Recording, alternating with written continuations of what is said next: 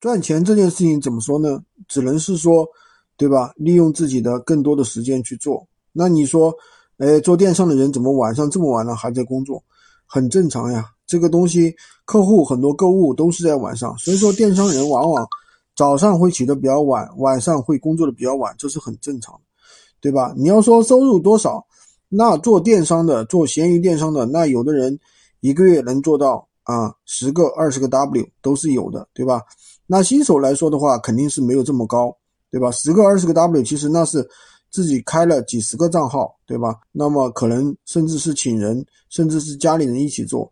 那么对于新手来说呢，一个月三千到五千比较正常。老手的话，一个月三万到五万都是有的，对吧？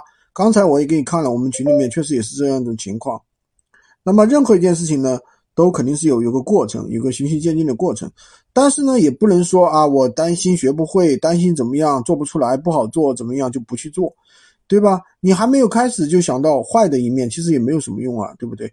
那我也给你看了我们群里面的一个情况。